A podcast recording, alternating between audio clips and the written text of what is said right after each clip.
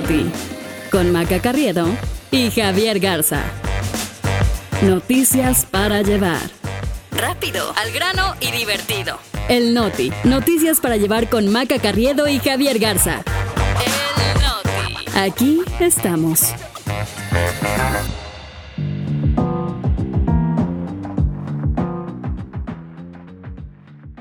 Es martes 20 de junio, yo soy Maca Carriedo. Y yo Javier Garza, este es el Noti. Y nosotros aquí estamos. Marcelo Ebrard le quiere chapulinear un amigo a Claudia Sheinbaum. ¡Qué tremendo madrazo! Sí, Roberto Madrazo habría recibido depas de lujo del abogado de Peña Nieto. Y se cumple un año del asesinato de dos padres jesuitas y aún no hay justicia. El Noti. Noticias para llevar. Javier Garza, es martes. ¿Cómo, ¿Cómo te agarra el martes? Maca, buenos días. Pues me pinta muchísimo mejor que a Diego Coca, a quien desde aquí le mandamos un saludo y mucha suerte en sus proyectos futuros, como dijo la Federación Mexicana de Fútbol cuando le dio el avión. Pues sí, toda la suerte que no tuvo dirigiendo a, la selección, pero bueno, dejando atrás esos amargos recuerdos, pues ya saben que nos encuentran en Spotify, en Apple Podcast, en Amazon Music, en Google Podcast, en Travel y que nos pongan cinco estrellas. ¿eh? Somos el único podcast de noticias con cinco estrellas, pero queremos que sigan, que sigan calificándonos eh, para que nos vaya cada vez mejor. Y recuerden que en Twitter los leemos con el hashtag el not. Oye, Maca, y mientras algunos se andaban quedando sin chamba como Diego Coca, había otros a quienes ya les estaban ofreciendo una. Exactamente, porque de los creadores del Instituto para devolver al pueblo lo robado, llega la Secretaría de la Cuarta Transformación.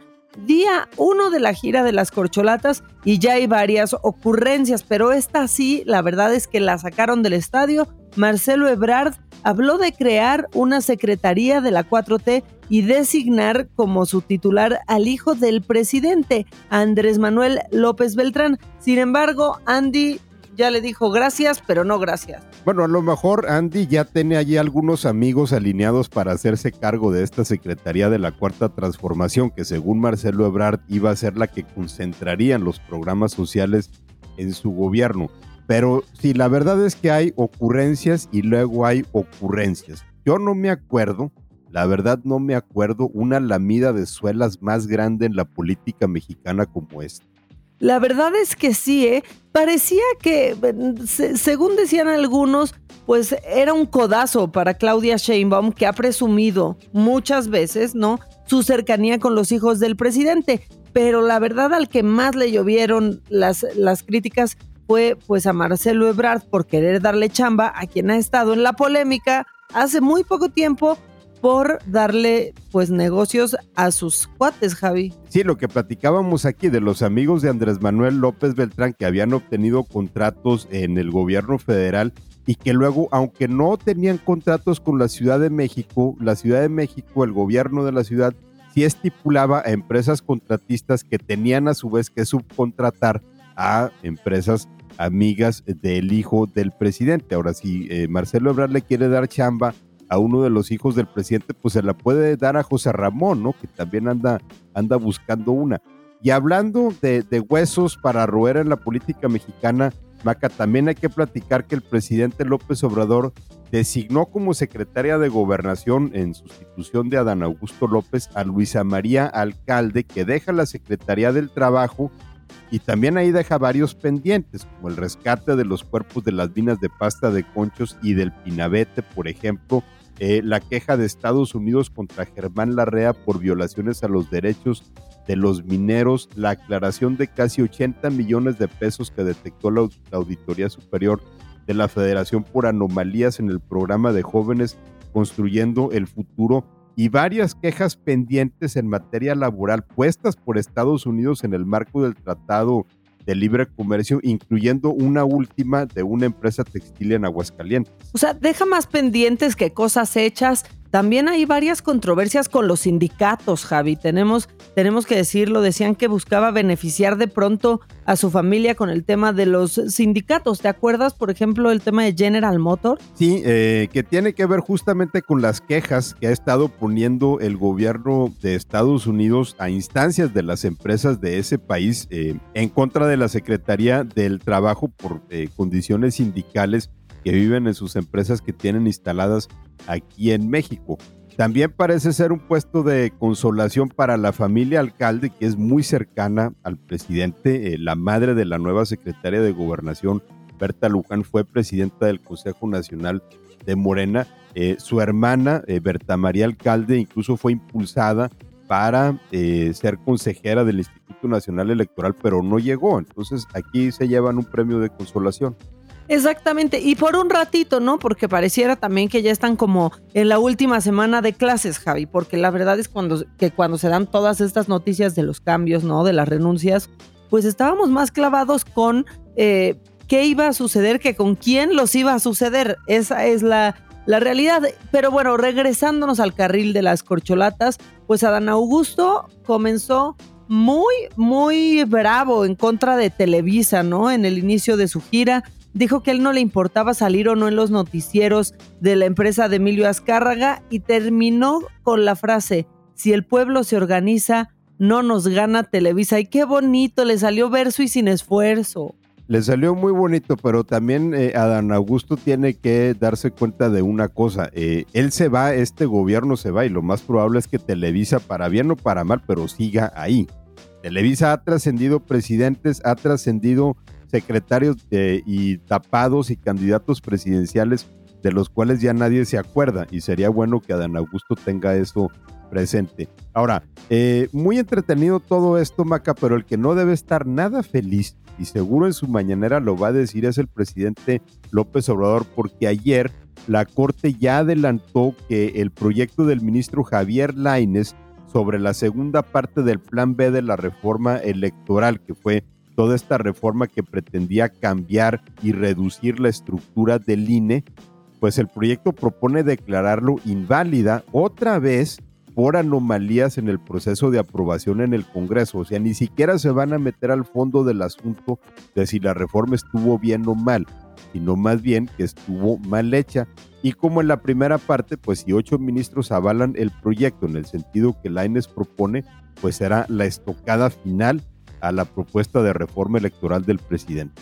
De hecho, Javi, Laines fue tendencia todo el día de ayer en Twitter y yo creo que sí eran los de la 4T que estaban bien enojados porque escribían mal su apellido. Es Positec, Javier Laines Positec, y decían Javier Laines Potisek. Entonces, bueno, creo que sí se enojaron bastantes de la, de la 4T y ya nada más eh, la corcholata que andaba desubicada y lo demostró pues fue Fernández Noroña, ¿no? Que este, pues agradeció eh, que lo recibieran em, en Oaxaca, pero pues estaba en Puebla. Hoy decidí aquí en Puebla, corazón. ¿Qué dije? Oh, bueno. En Puebla después. en Puebla el jueves. En sí, ya valió madre, ya me voy. No, bueno, lo que pasa es que ya, Maca, la verdad es que las cocholatas simplemente no dejan de dar material. Y otros que no dejan de dar material son los del lo que el presidente llama el viejo régimen, ¿no? Porque tenemos que hablar ahora de Roberto Madrazo, de Juan Collado, el abogado del expresidente Enrique Peña Nieto, y de esta revelación que hizo el diario El País de que Collado, que actualmente está siendo procesado por delincuencia organizada, le habría dado tres departamentos de lujo en Miami a Roberto Madrazo, expresidente del PRI y ex candidato presidencial de ese partido. Según documentos de la banca privada de Andorra, que se ha convertido en un tesoro eh, sobre las andanzas de personajes mexicanos, además de los departamentos para Madrazo, Collado también le costó una estancia en un hotel de lujo al expresidente Carlos Salinas de Gortari en España en 2011. Eso sí que son amigos. Eso sí que son amigos y solamente por estos escándalos hablamos de esos dinosaurios, Javi. La, verdad, no porque estén queriendo revivir políticamente. Bueno, sí quieren, pero no lo están logrando porque ya no saben ni cómo. Lo único que trasciende pues son sus corruptelas. Madrazo, eh, que anda muy activo en Twitter criticando, pues sin memoria, eh, ya le dijo al país que esos departamentos están a nombre de su hermano Sergio y son el pago de una deuda de Collado por 7 millones. Pero, pero los informes que revisó el diario español, que hay que decir que últimamente trae todas, Javi, este, pues sí dan cuenta que el abogado hizo 20 movimientos distintos desde la banca privada de Andorra a la cuenta de un tercero en el SunTrust Bank Central Florida para formalizar la compra de estos tres inmuebles y que Andorra blindó la identidad de Collado para, para evitar que su nombre fuera público en la operación. Ese es justamente el problema que tiene la oposición ahorita, Maca, que cada vez que le pueden lanzar un dardo a la 4T o a López Obrador, pues se les puede responder con este tipo de cosas, ¿no? Pues ahí están eh, el expresidente del PRI, un expresidente priista también, porque por ejemplo en el caso de Salinas de Gortari, los documentos revelan que en enero de 2011 Collado le pagó al expresidente la, la estancia en una suite de un hotel de cinco estrellas en Marbella eh, por 2.300 euros, algo así como unos 42 mil pesos, y el pago fue con una tarjeta de collado ligado también a esa hermética banca privada de Andorra. Y pudiera parecer poco, digo, eh, en el contexto de unos departamentos de lujo, pagar 2.300 euros, pero aquí lo que cuenta pues es la complicidad, ¿no? Eh, los cuestionamientos sobre el origen de la riqueza de Juan Collado y los, los negocios que hizo al amparo del poder. No, y que se suma, ¿no? Que se suma a la interminable lista de cuestionamientos sobre el origen de la riqueza de Collado, que hoy está detenido, pero que era parte del círculo íntimo de personas como el ex líder del sindicato de Pemex, Carlos Romero de Champs, los expresidentes Carlos Salinas de Gortari, Enrique Peña Nieto, nomás para que se vayan dando un quemón. Y les voy a cambiar el tema porque hoy hace un año dos sacerdotes jesuitas, Javier Campos y Joaquín Mora, fueron asesinados en el interior de una parroquia en Cerocahui, en Chihuahua. Ambos dedicaron buena parte de su vida ayudar a quienes habitan en la Sierra Tarahumara, allá donde no llega la mano del Estado y la estampa que se repite sin importar el gobierno en turno, es la del olvido enclavado en la montaña, a un año de ese crimen donde también fueron asesinados un guía de turistas y un civil. Simplemente, Javi, no hay justicia. Así es, y es un caso muy triste, Maca, por una parte porque señala la situación que vive la Sierra Tarahumara, ¿no? De abandono, como tú decías, eh, de eh, total control y dominio por parte de los grupos criminales. Eh, de cómo la justicia simplemente no llega y de cómo también la comunidad religiosa está amenazada en el país. Incluso ya pues han habido algunas discusiones al interior de la, de la conferencia de los obispos, pues para evitar que los sacerdotes se metan en polémicas políticas, no vaya a ser que se le atraviesen a algún criminal y no tengan la protección del Estado. Este domingo hubo una misa en la Basílica de Guadalupe y también en Cerocahui para recordar a los dos sacerdotes, también para orar por las víctimas de la, de la violencia en México y más de 100 mil personas desaparecidas. Y este caso pareció quedarse en este sujeto, eh, José Noriel Portillo Gil, alias El Chueco, operador del cártel de Sinaloa y señalado como autor del asesinato de los dos jesuitas. Pero como en marzo de este año su cadáver fue encontrado en Sinaloa. Desde entonces las investigaciones no han conducido a nada más y nunca llegaron a sus cómplices y a todo el grupo criminal que opera ahí en la Sierra Tarahumara. Hay una reconstrucción a través de testimonios que indican que todo comenzó con un partido de béisbol que financiaba justamente el Chueco, pero que ese día perdieron y que muy enojado fue cuando el tipo este pues irrumpe en el Hotel Misión Cerocahui, donde estaba Pedro Palma, un guía turístico. Luego de una discusión, abre fuego y ya herido, Pedro fue a refugiarse en la parroquia donde estaban los dos padres, Javier Campos y Joaquín Mora. Y fue ahí que los sicarios del Chueco acribillaron a los tres en el atrio de la iglesia y se llevaron los cadáveres. Después la presión social fue la que logró que los cuerpos aparecieran. El tema llegó, por supuesto, al Vaticano a oídos del Papa Francisco, que también es jesuita, eh, y dijo en ese momento en su mensaje de condena cuántos asesinatos en México. Bueno, según el diario The Hill, en los últimos 11 años han sido asesinados en México 72 religiosos, nueve de ellos durante el sexenio del presidente López Obrador. Nada más hay un dato antes de brincar a otro tema. Así es, con esto nos tenemos que quedar porque vemos que la comunidad religiosa también es una de las más asediadas por la ola de violencia. Pero te cambio de tema radicalmente, Maca, y nos vamos a esto que de verdad resulta sorprendente. Eh, la película Titanic había estado un poco en las noticias porque se habían cumplido 25 años de, su estreno, pero pues ahora resulta que unos que le estaban queriendo hacer ahí como como a estos cuates a bajar en un submarino y explorar, pues así les fue. Un submarino que transportaba a cinco turistas para ver los restos del Titanic que se encuentra a unos 3.800 metros de profundidad en el Atlántico Norte, a 640 kilómetros de la isla de Terranova, pues está desaparecido. Me ha dado una angustia esta noticia porque aparte sí conozco a una persona que se fue en este, no en este viaje, pero que sí, eh, pues digamos que hizo esta esta aventura que es Alan Estrada. En su blog de Alan por el mundo, él está sano y salvo, pero es la misma empresa, Ocean Gate Expeditions, y desde ayer, pues ya explicaron que estaban haciendo absolutamente todo lo posible para traer de vuelta a la tripulación, pero hasta el momento no hay un solo avance. Lo único que se sabe es que la conexión con el submarino se perdió el domingo por la mañana, una hora y 45 minutos después de haber iniciado la inmersión que usualmente dura unas ocho horas. De verdad que esta es una de las noticias más angustiantes que, he escuchado. Iba a decir en lo que va de la semana, pero es martes, Javi, qué ridícula.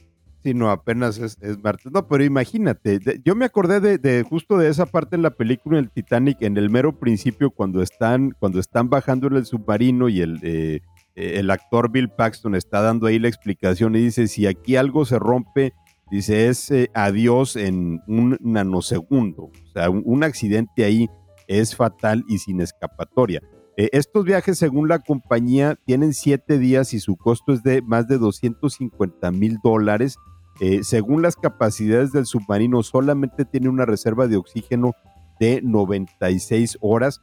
Ya hay una misión de búsqueda y rescate por parte de las guardias costeras de Estados Unidos y Canadá eh, bajaron otro, otro sumergible para tratar de buscarlo, pero hasta ahorita pues no hay resultados. Y sí, el Titanic se había convertido en una atracción turística, pero pues hasta ahora no nos habíamos dado cuenta que era bastante peligroso. Sí, pero para dejarlo ahí y que contaran la historia, no para ir a verlo. De los tripulantes no se sabe mucho, aunque el multimillonario británico Hamish Harding, de 59 años, pues escribió en Facebook que iba a participar en la última expedición Ocean Gate al Titanic y un familiar suyo ya confirmó que estaba entre los tripulantes perdidos, aunque la publicación hay que decir que después fue borrada, Javi. Y pues fue hace ya 111 años que el Titanic, que era el transatlántico más grande de su época, se hundió cuando chocó contra un iceberg en un viaje a Nueva York el 14 de abril de 1912 más de 2.200 pasajeros y tripulantes a bordo, de los cuales la mayoría, más de 1.500, murieron. Los restos allí están desde que se encontraron eh, hace ya eh, tres décadas. Pues eh, ha resultado toda una industria, pero nunca se había dado un caso como el que estamos viendo de este submarino que se ha perdido. Y perdón, pero Jack sí cabía en esa tablita con Rose, pero ese, ese tema otro día con más es otra historia. Oye, Maca, y por cierto, tenemos que regresar sobre esta historia de la regidora que agarran, sueltan y vuelven a agarrar. No, Maca.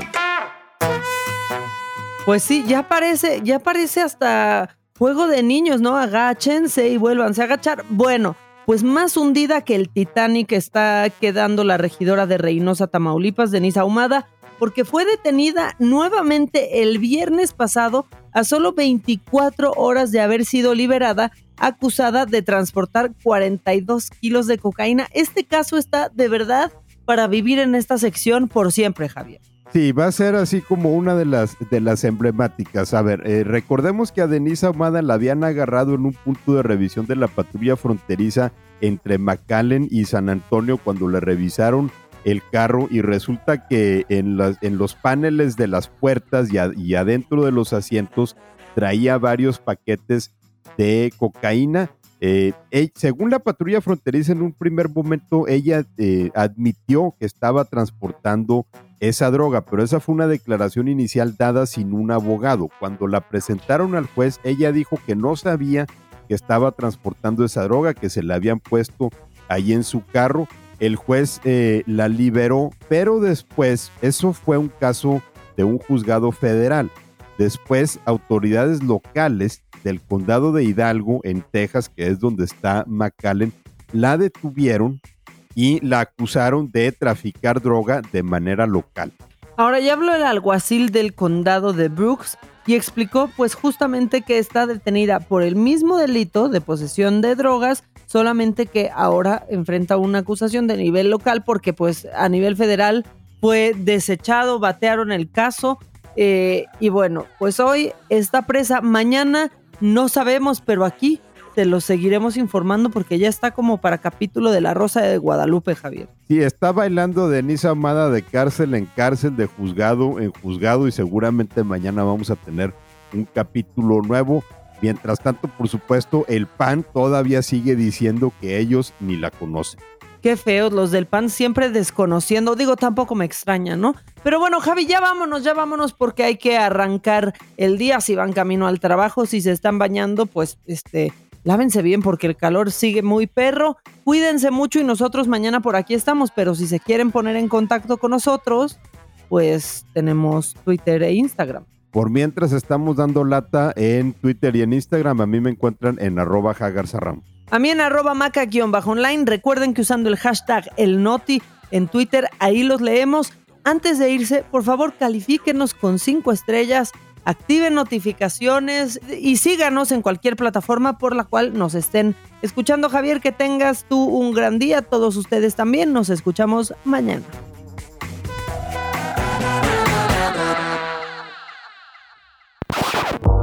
Esto fue El Noti con Maca Carriedo y Javier Garza. Noticias para llevar. Rápido, al grano y divertido. El Noti. Noticias para llevar con Maca Carriedo y Javier Garza. El Noti. Aquí estamos.